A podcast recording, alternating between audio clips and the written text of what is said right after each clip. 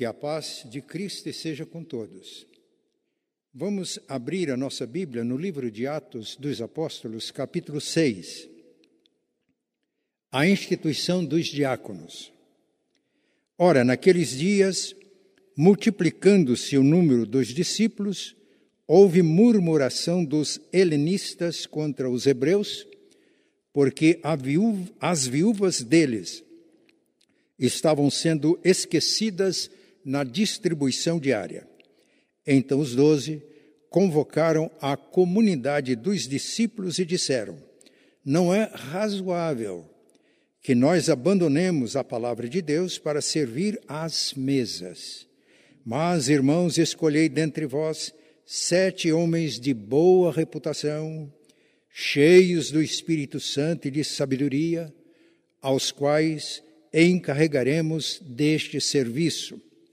E quanto a nós, nos consagraremos à oração e ao ministério da palavra.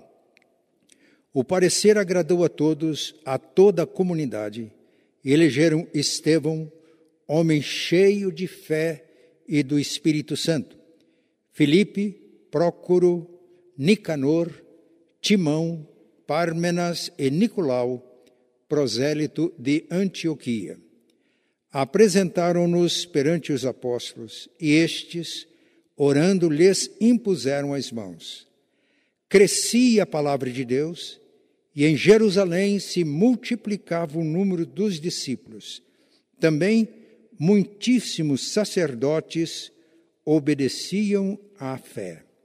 Agora, Atos dos Apóstolos, capítulo 20 o versículo 17. Paulo estava retornando da terceira viagem missionária.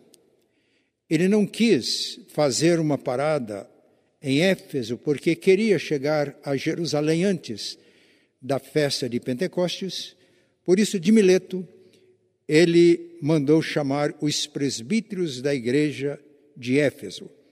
De Mileto, mandou a Éfeso chamar os presbíteros da igreja. Ele teve uma conversa, ele passou um tempo com esses presbíteros e de todos os discursos registrados de Paulo no livro de Atos, este é o discurso em que ele abre o coração, porque ele está entre amigos, entre irmãos em Cristo, entre companheiros de trabalho.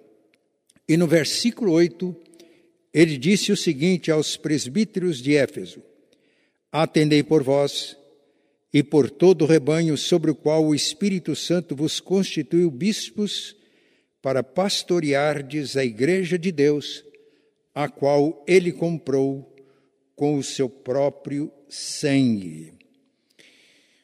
Se os irmãos atentarem para a figura que estamos projetando, percebe muitas pessoas trabalhando. E no centro, a figura de um templo. Eles não estão aqui, ou aliás, a aplicação desta figura não significa que edificar uma igreja como comunidade do Reino de Deus não, não significa edificar templos. Porque na primeira carta de Pedro, capítulo 2, versículo, versículos 4 e 5, Pedro afirma: Chegando-vos para Ele, para Cristo, a pedra rejeitada pelos homens, mas para com Deus eleita e preciosa, também vós mesmos, como pedras que vivem, sois edificados casa espiritual, para serdes sacerdócio santo, a fim de oferecerdes sacrifícios espirituais agradáveis a Deus por intermédio de Jesus. Portanto, os líderes espirituais que servem sob a autoridade de Cristo estão trabalhando na edificação da igreja, que é casa espiritual de acordo com o ensino tão claro das Escrituras. E observamos nesta figura que há diversas funções que estão sendo exercidas. Então, os líderes espirituais são aqueles que, exercendo os seus variados dons nas mãos de Deus, são aqueles que edificam a igreja como casa espiritual, como comunidade de serviço, como comunidade do reino de Deus. Agora, se atentarmos para a segunda figura, nós vamos perceber que há três elementos básicos: comunhão no centro, missão e instituição. Isso significa que os líderes espirituais fortalecem a comunhão da igreja e envolvem todos na missão da igreja. Porque a comunhão é a essência da igreja. Comunhão com Deus vivo. Jesus afirmou que onde estiverem dois ou três reunidos em seu nome, ele está no meio deles. E Calvino, nas Institutas, afirma que as marcas da igreja, quando o povo de Deus está reunido e a palavra de Deus é ministrada de maneira própria e adequada, e também ministrados os sacramentos. Calvino e os reformadores desenvolveram depois uma outra marca da igreja, que é a prática da disciplina. E quando Calvino ensina sobre as marcas da igreja, ele diz: é como nosso Senhor Jesus Cristo ensinou.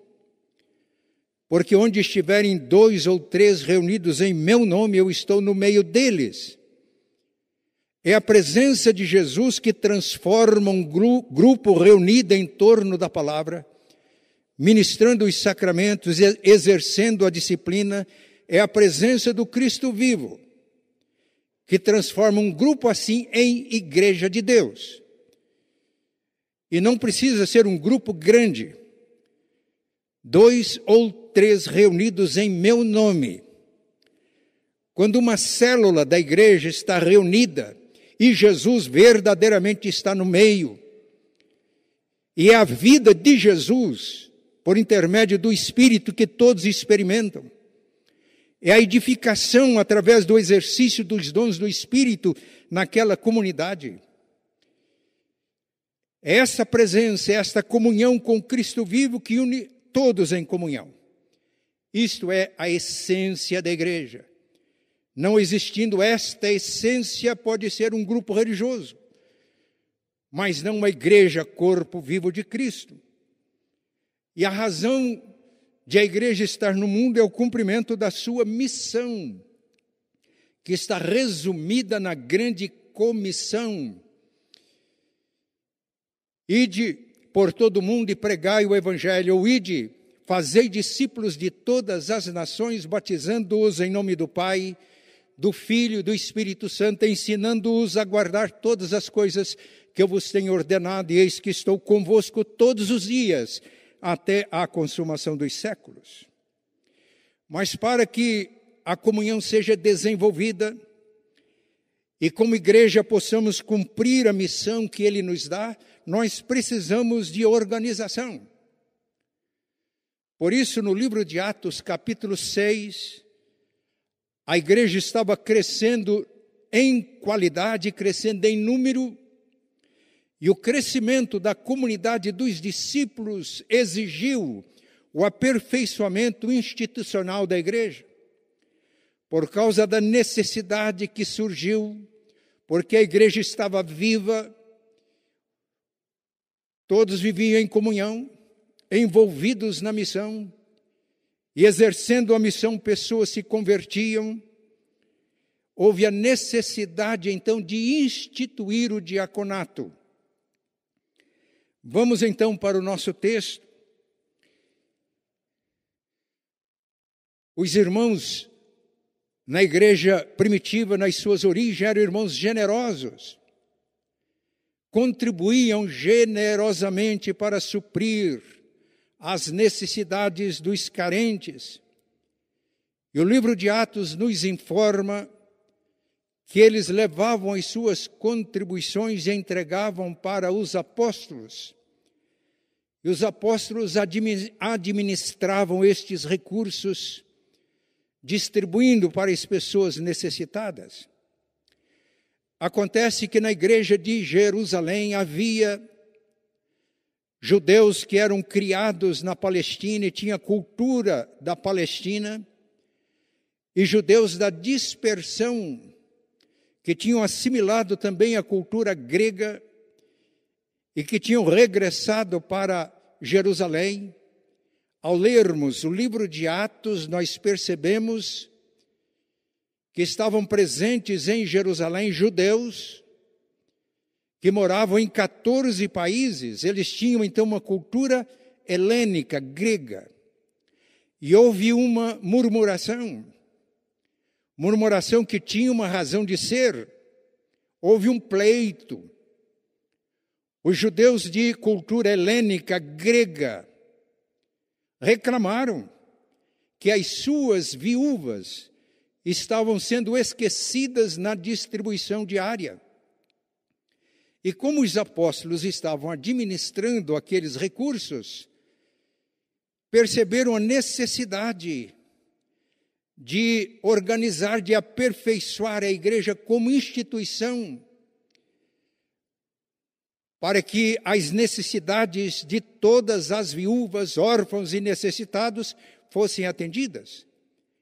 Então eles, os apóstolos, reúnem a comunidade dos discípulos e afirmam: não é justo, não é razoável, não é racional, não é certo que nós, apóstolos, deixemos de exercer o ministério da palavra para servir às mesas. Servir às mesas. O verbo é diaconem, ou diaconou, em grego, que significa servir mesmo. E aí está a raiz da palavra diácono, que tem o significado de servo ou de servente, quando Jesus multiplicou os pães em Caná da Galileia, perdão, transformou água em vinho nas bodas de Caná de Galileia. Foram os serventes que colocaram mais água naquelas talhas. E no grego é a palavra diáconos, isto é, foram aos, foi aos diáconos que Jesus deu a ordem: encham de água essas talhas, tirem as águas e distribuam. E quando foram distribuir, a água tinha se transformado em vinho. A ação foi de Jesus. Foi ele quem transformou água em vinho. Mas a participação dos diáconos, dos serventes, foi essencial. A instituição sempre está a serviço da comunhão e da missão da igreja.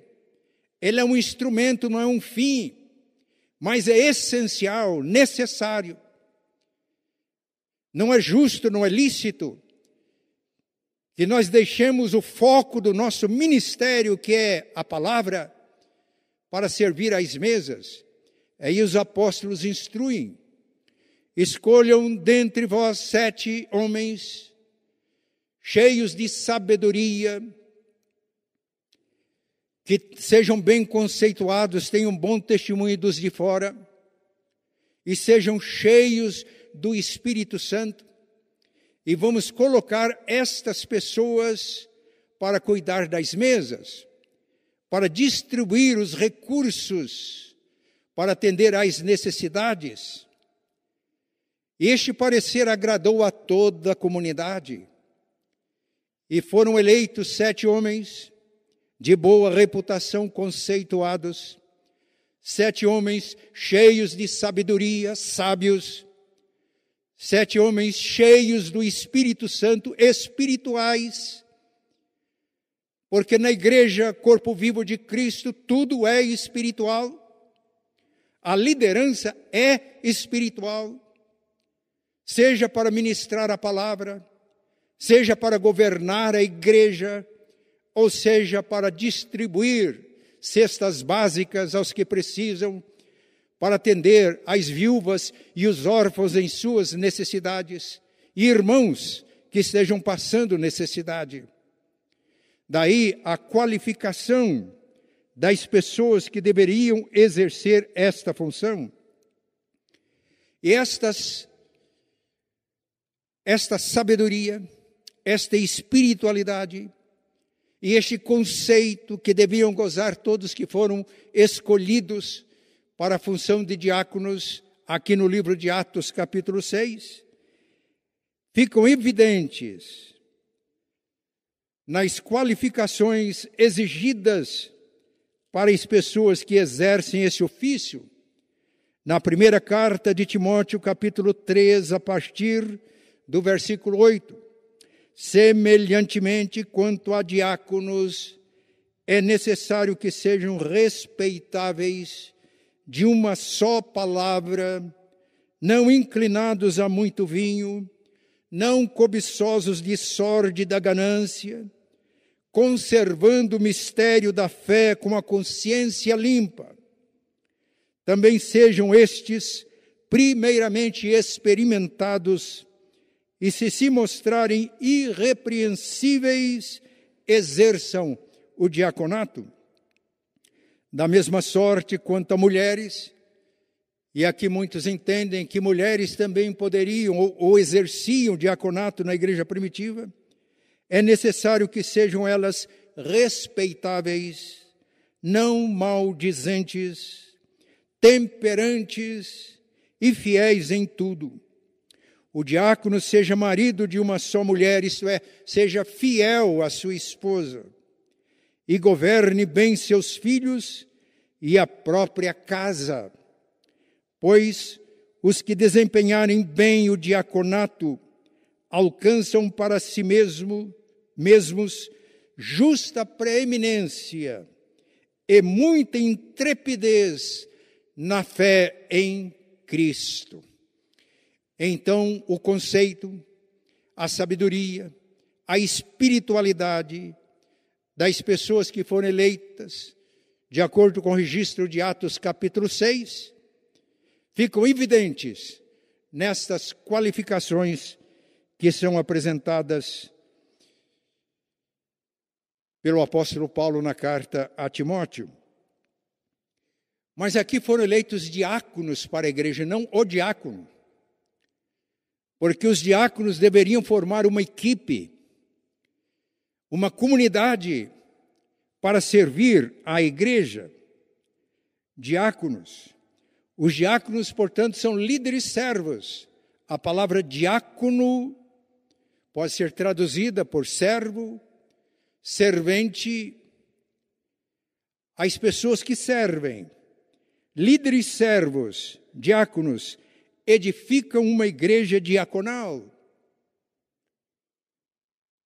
No capítulo 10 de Marcos, Jesus estava caminhando com os seus discípulos para Jerusalém. Foi a última viagem para Jerusalém. E dois discípulos de Jesus, Tiago e João, pediram a Cristo para que no seu reino, eles estavam pensando no reino messiânico, no cumprimento das profecias de que o Messias estabeleceria em Israel um mundo, um reino que seria mundial. Pediram que um fosse colocado à sua direita e outro à sua esquerda. Os outros dez discípulos de Jesus indignaram-se contra eles. Mas Jesus disse a todos: os gentios que exercem governo e autoridade, eles fazem isso dominando os que lhes são subordinados. Mas entre vocês não será assim. Pelo contrário, o maior dentre vocês será o servo de todos. E a razão que ele dá é forte porque o filho do homem não veio para ser servido, mas para servir e dar a sua vida em resgate por muitos. E o verbo servir, aqui em Marcos capítulo 10, é também diaconei, que está na raiz da palavra diácono. Portanto, o maior exemplo de exercício de diaconia foi dada por Jesus. Eu ouso afirmar que Jesus foi o maior diácono, ele é o paradigma, ele é o exemplo, ele é a medida para todos os que exercem o diaconato. Por isso, diáconos e diaconisas são líderes espirituais que exercem a sua função sob a autoridade de Cristo no poder do Espírito Santo. Mas vamos para outro texto, Atos capítulo 20. Jesus, perdão, Paulo estava conversando com os presbíteros da igreja de Éfeso. Uma igreja que foi consolidada pelo apóstolo Paulo. Quando ele chegou a Éfeso, Atos capítulo 19, ele encontrou um grupo de doze discípulos. Conheciam apenas o batismo de João. Paulo deu as instruções necessárias o ensino apostólico, compreenderam o Evangelho no seu todo e foram batizados em nome de Jesus, nascendo assim a igreja de Éfeso. Paulo ensinou nas sinagogas dos judeus em Éfeso durante três meses.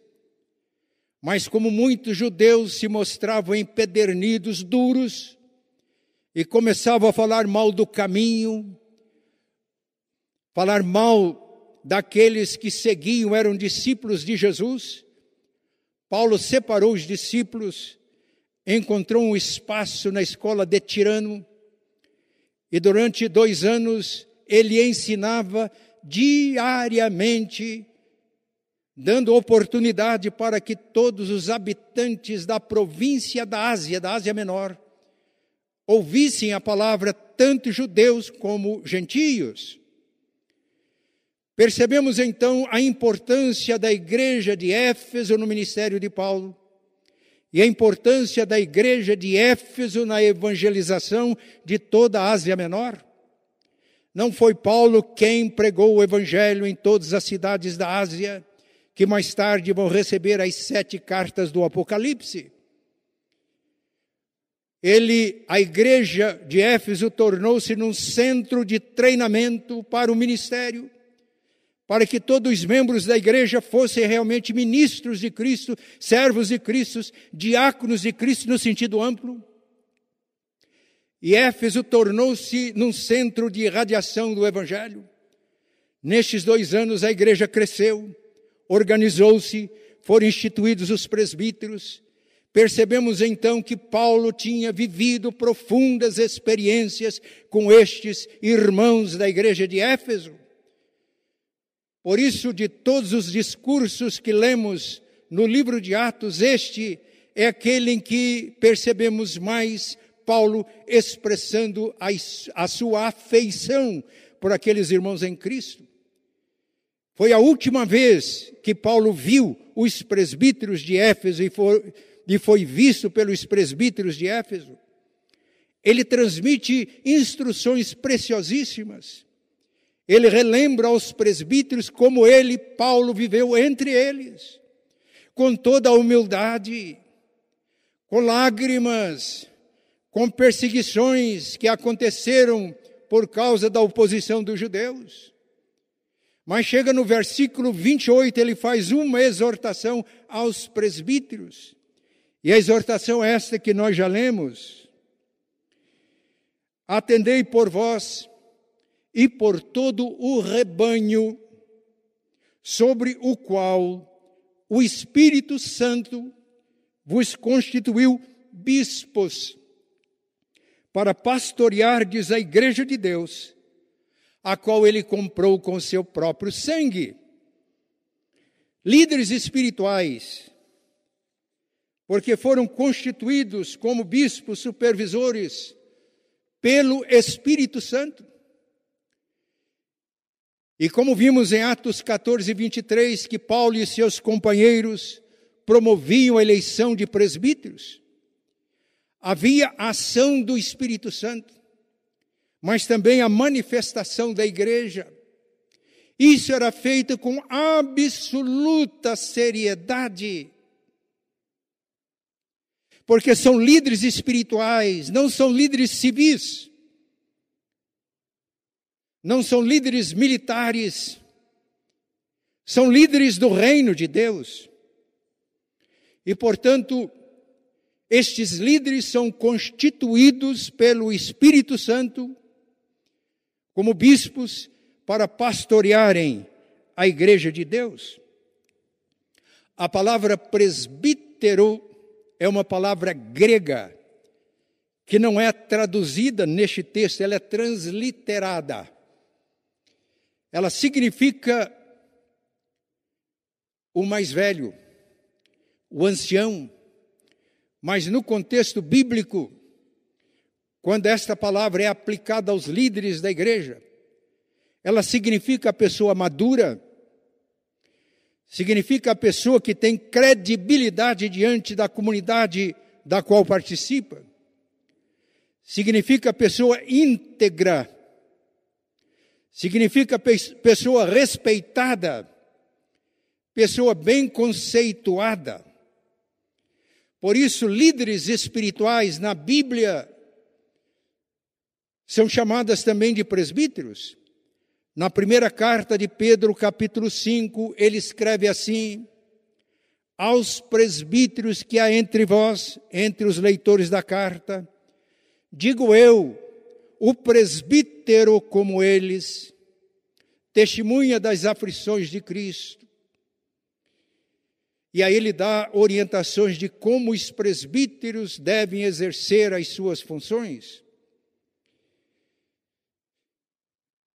Em Efésios capítulo 4, versículo 11, nós temos líderes espirituais para as mais diversas funções. Todos eles deveriam ser presbíteros, isto é, pessoas maduras, pessoas íntegras, pessoas responsáveis, pessoas bem conceituadas. E ele mesmo, Cristo, deu à igreja apóstolos, profetas, evangelistas, pastores e mestres com a finalidade, com o objetivo do aperfeiçoamento dos santos para a edificação do corpo de Cristo, até que todos cheguem à unidade da fé. A unidade de uma igreja local passa pela unidade do seu corpo de presbíteros. A espiritualidade de uma igreja passa pela espiritualidade dos presbíteros do conselho de uma igreja.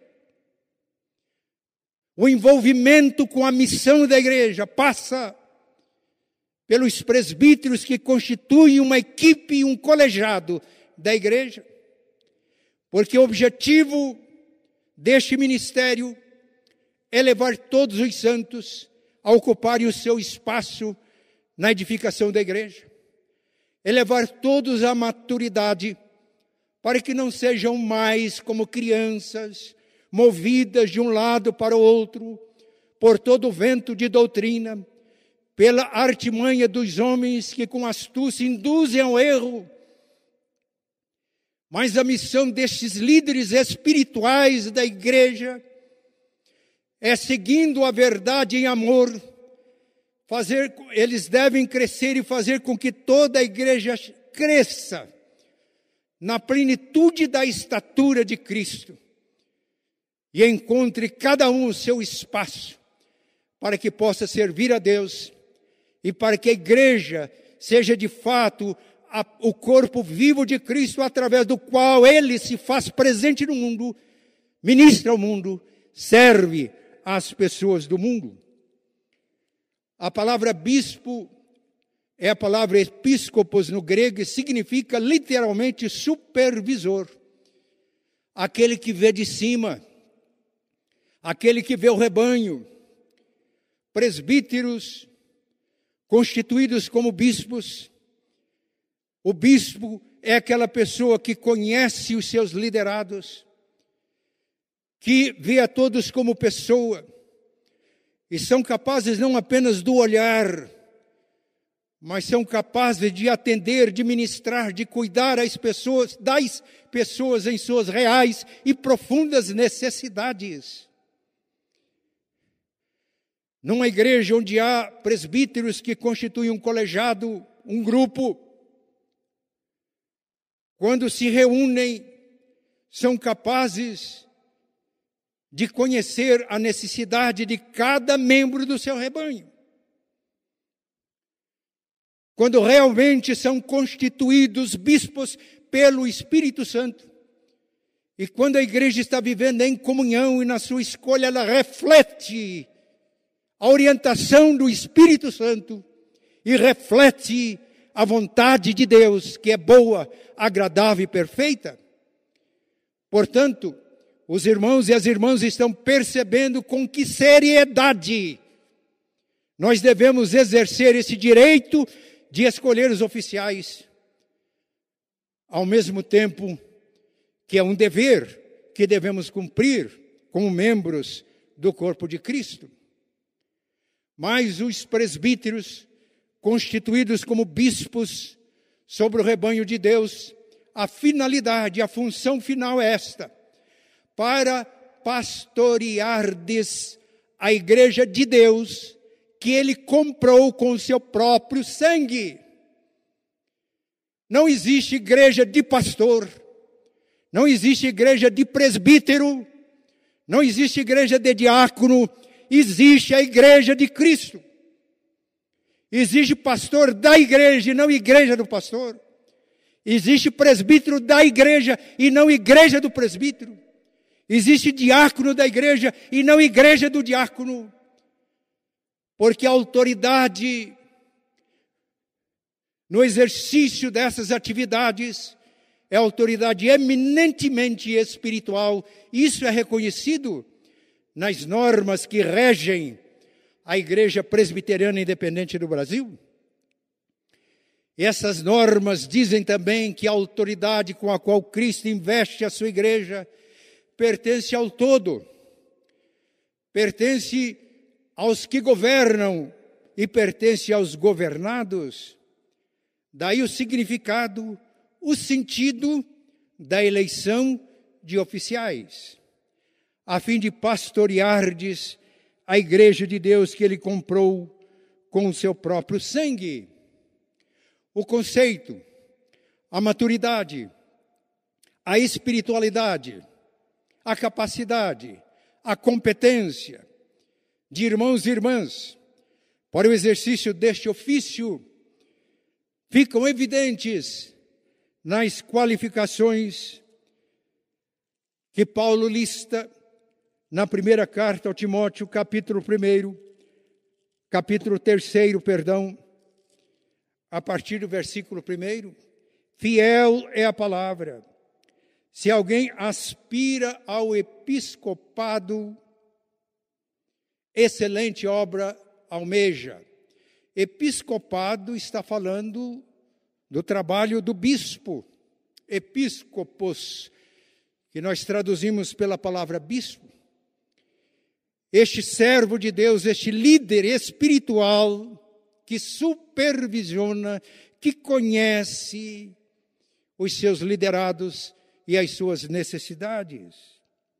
Quem almeja o episcopado, excelente obra almeja.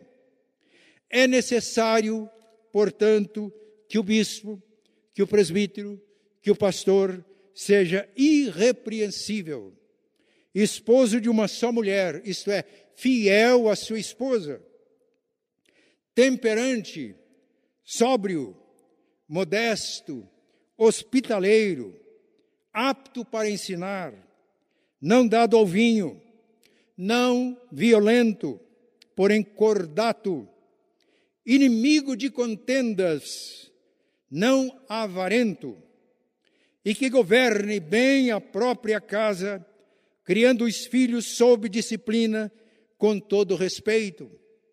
Pois, se alguém não sabe governar a própria casa, como cuidará da igreja de Deus. Não seja neófito, isto é novo na fé, para não suceder que se ensoberbeça e incorra na condenação do diabo. Pelo contrário, é necessário que ele tenha bom testemunho dos de fora, a fim de não cair no opróbrio e no laço do diabo. Instruções claras, precisas.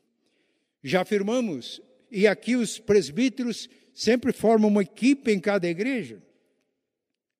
Na carta de Paulo a Tito, capítulo 1, versículo 5, Paulo diz: Eu deixei você, Tito, aí na ilha de Creta, para colocar em ordem as coisas que não deu tempo e nem condições de eu fazer. E dentre as coisas, dentre as providências que Tito, representante do apóstolo Paulo, devia fazer nas cidades da ilha de Creta, deveria estabelecer presbíteros em cada cidade, conforme te prescrevi, disse o apóstolo, e repete muitas das qualificações de 1 Timóteo capítulo 3, versículos 1 a 7. Já afirmamos que os presbíteros devem ser maduros, íntegros, responsáveis, conceituados, porque é assim que toda a igreja deve ser. E para que todos na igreja alcancem a maturidade, é necessário que os seus líderes sejam maduros. Para que a igreja se desenvolva na espiritualidade, é preciso que os seus líderes sejam espirituais.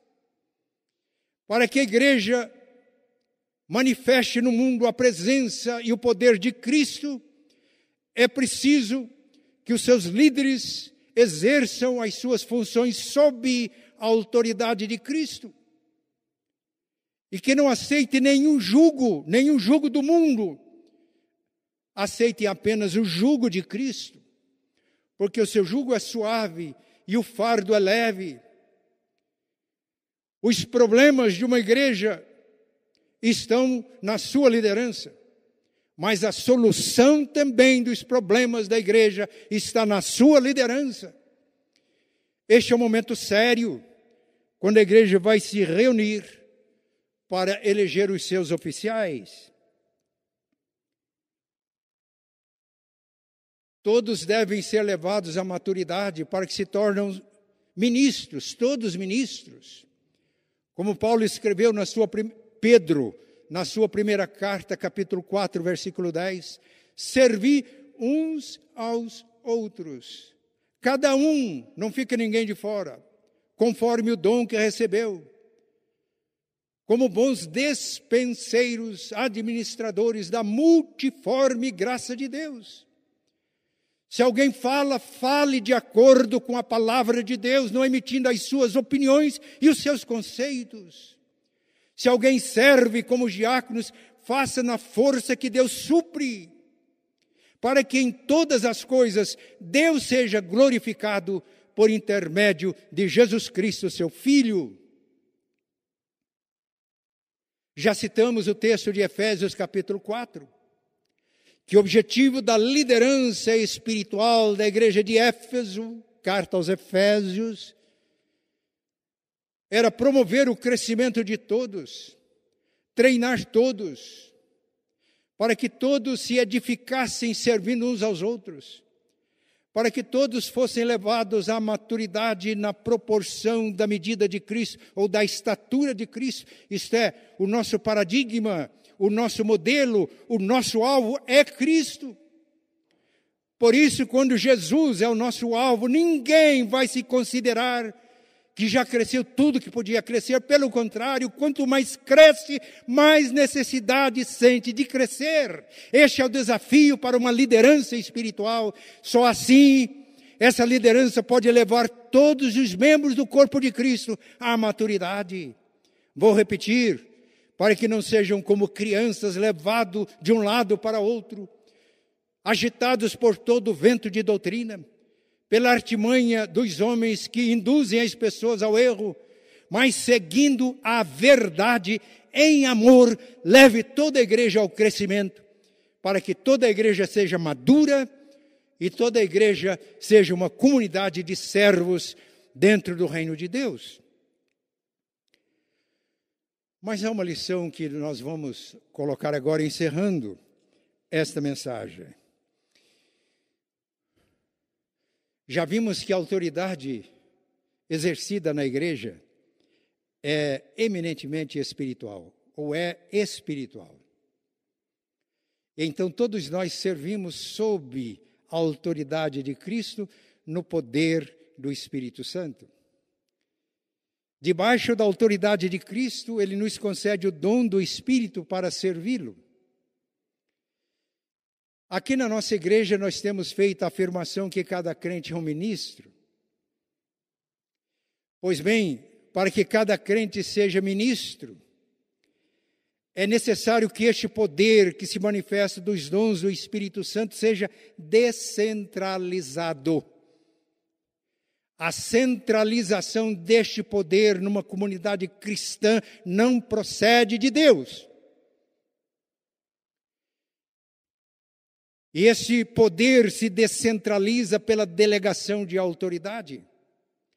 Os irmãos podem ver nessa figura, no exemplo de Moisés. O seu sogro Jetro observou como ele estava trabalhando.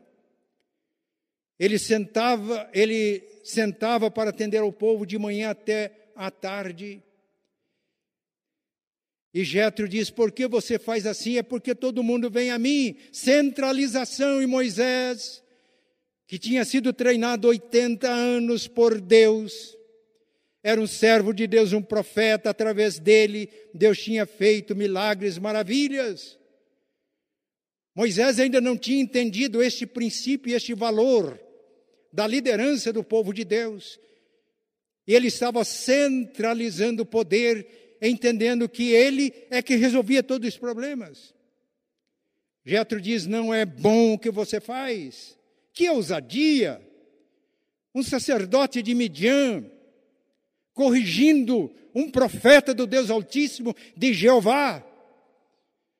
Mas a maior característica de um líder espiritual é estar sempre pronto para ouvir Deus através das pessoas. E ao tomar consciência de que não está agindo de uma maneira correta, mudar a conduta,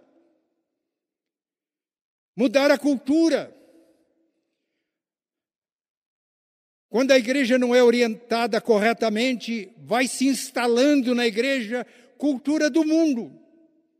E a cultura do reino de Deus vai sendo marginalizada.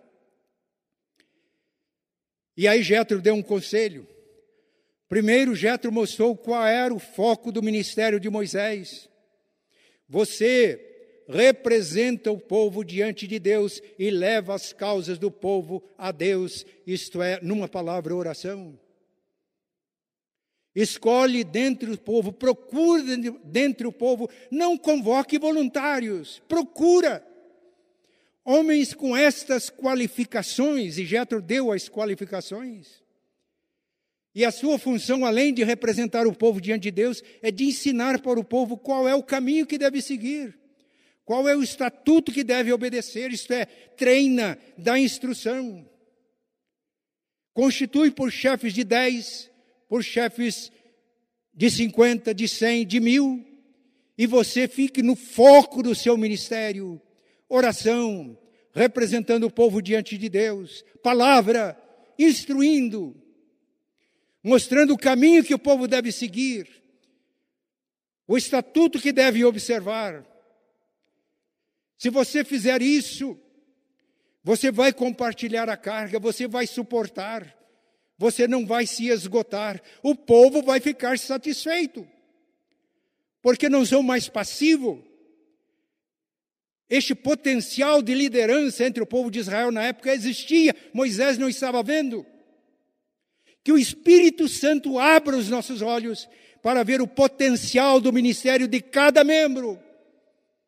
E que exercendo uma liderança espiritual, saibamos descentralizar o poder pela delegação de autoridade, numa estrutura de liderança que ninguém fique solto, porque o objetivo final, Moisés, o líder de 100, de 50, de 10, o objetivo era abençoar todo o povo.